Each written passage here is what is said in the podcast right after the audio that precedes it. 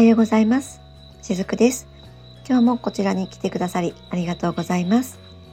今日はですね、えー、お客様からいただいたご質問にお答えをしていきたいなと思います。どうぞ最後までお付き合いくださいね。えー、このご質問をいただいた方はですね私と同年代の方で、え女性の方なんですけれどもまあ、この生きてきた中で本当にいろいろ次から次に起こってどうして私はそんなことが起こるんでしょうって。そしてまあ中にはそのいろいろことが起こる中で病気になったりとか倒れてしまったりとかそういう方がいたりするのに自分はその体がしんどくはなったりするんだけれども大きな病気になることもなかったり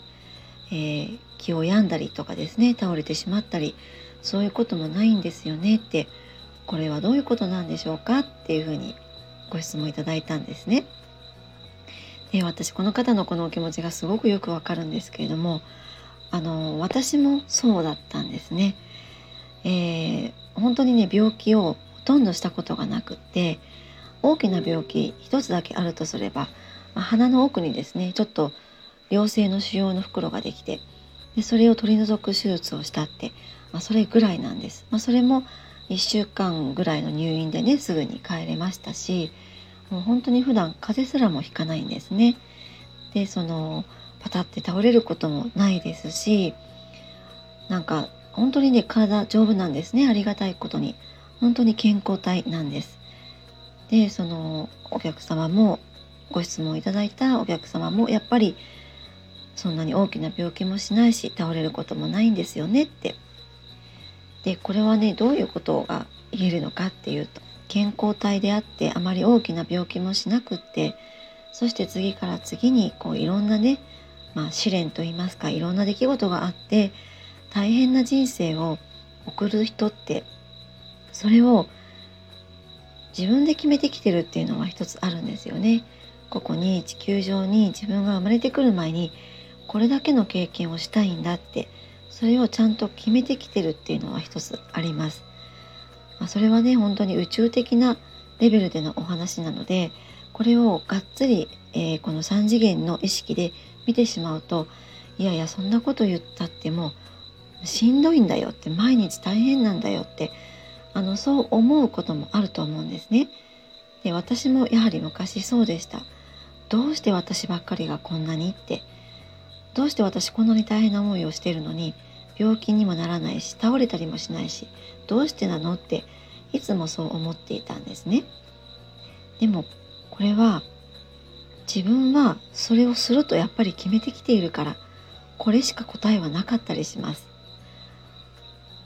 その一つ一つ一つ一つの出来事はその時はすごく大変なことなんだけれどもそれを乗り越えた時っていうのは必ずその乗り越えてきた自分それが乗り越えてきた自分が経験してきたその事柄って大したことじゃなくなってるんですね。そのことに向き合ってるその当時っていうのは本当に死に物狂いで向き合ってたしもう何とかしなければ何とかしなきゃみたいな感じで生きていたんですけれどもそれを乗り越えた今っていうのはああんなこともあったよねって私あんなに必死にならなくてもそこまで頑張りすぎなくても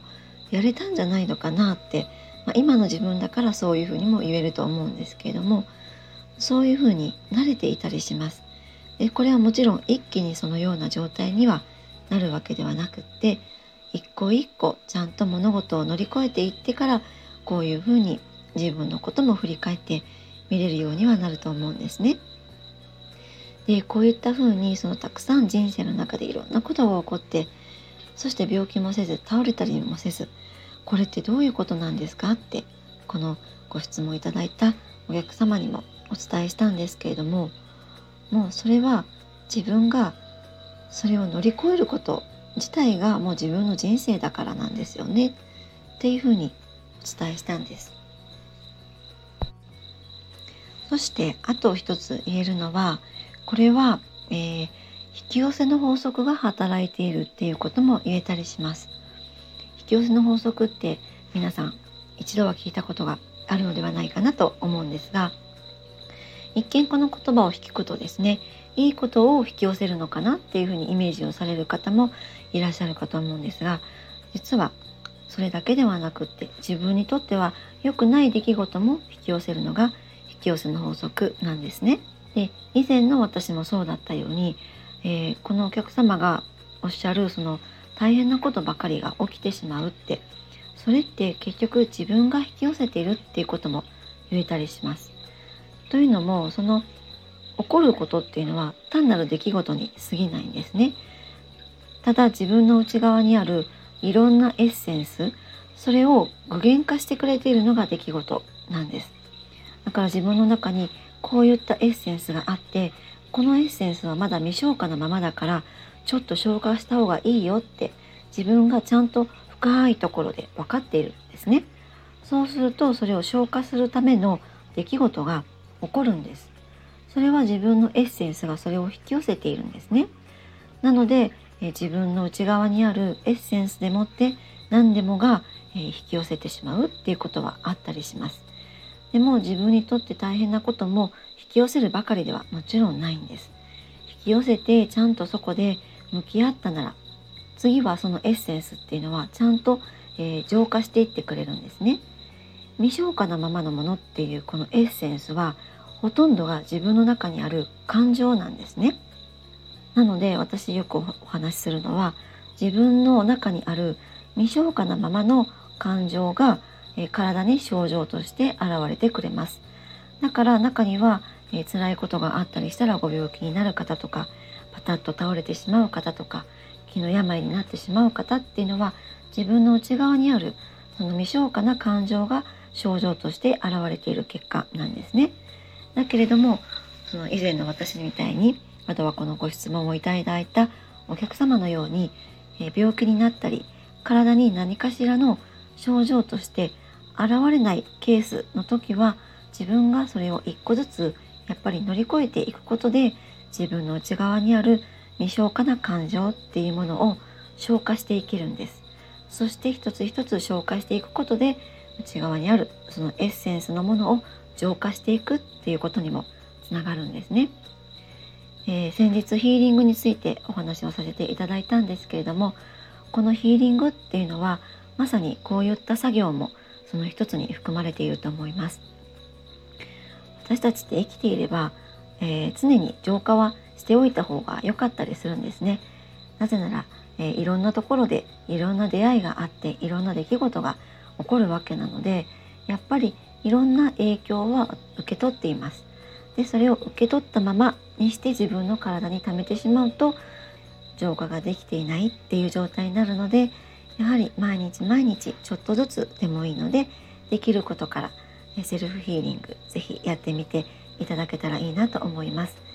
で最後にですねあの先日セルフヒーリングについては別で、えー、配信はしているんですけれども6月の28日だったかな、えー、しているんですが改めて毎日できる、えー、セルフヒーリングというかなそれをお話ここでも最後にさせていただきますね。えー、とりあえず自然と触れ合うことからさあのしてみてください。これはどんなことでもいいんですよ。例えば近くに公園があれば公園には必ず草花とか木が植えてあると思いますのでそちらの方に目をやりながらちょっと公園内を歩いてみたりベンチに腰掛けてそれらを眺めてみたりそれだけでもいいですそしたらそこに例えば鳥がやってきて鳥の姿を見たりとか鳥たちの声を聞いたりとかそんなことでももちろんいいんです。近くに公園がなくって川は流れているよっていう方がいらっしゃったら川のそばを歩いてみて川の流れる音を聞いてみるとかそんな自然からの何かしらのエッセンスを自分に毎日毎日ちょっとずつ取り入れてあげてみてください。朝日が昇れば朝日を見るっていうのでもいいです。もうこれはホルモンとしてですねセロトニンがわーっと出てくれるので朝日を見るっていうのもおすすめです。朝日がちょっと眩しくて苦手だわっていう方は夕日でもいいですよ。もう今の時期7時ぐらいまで明るいので、まあ、8時ぐらい7時から8時ぐらいの間かな夕焼けを見るっていうのでもいいと思います。とにかく自然っていうのは私たちにはわからないほどの偉大な高等なエネルギーを持っているのでそれを分けていただくっていうのは誰にも平等にできることなのではないかなって思っています。今日も最後までお付き合いくださりありがとうございました。しずくでした。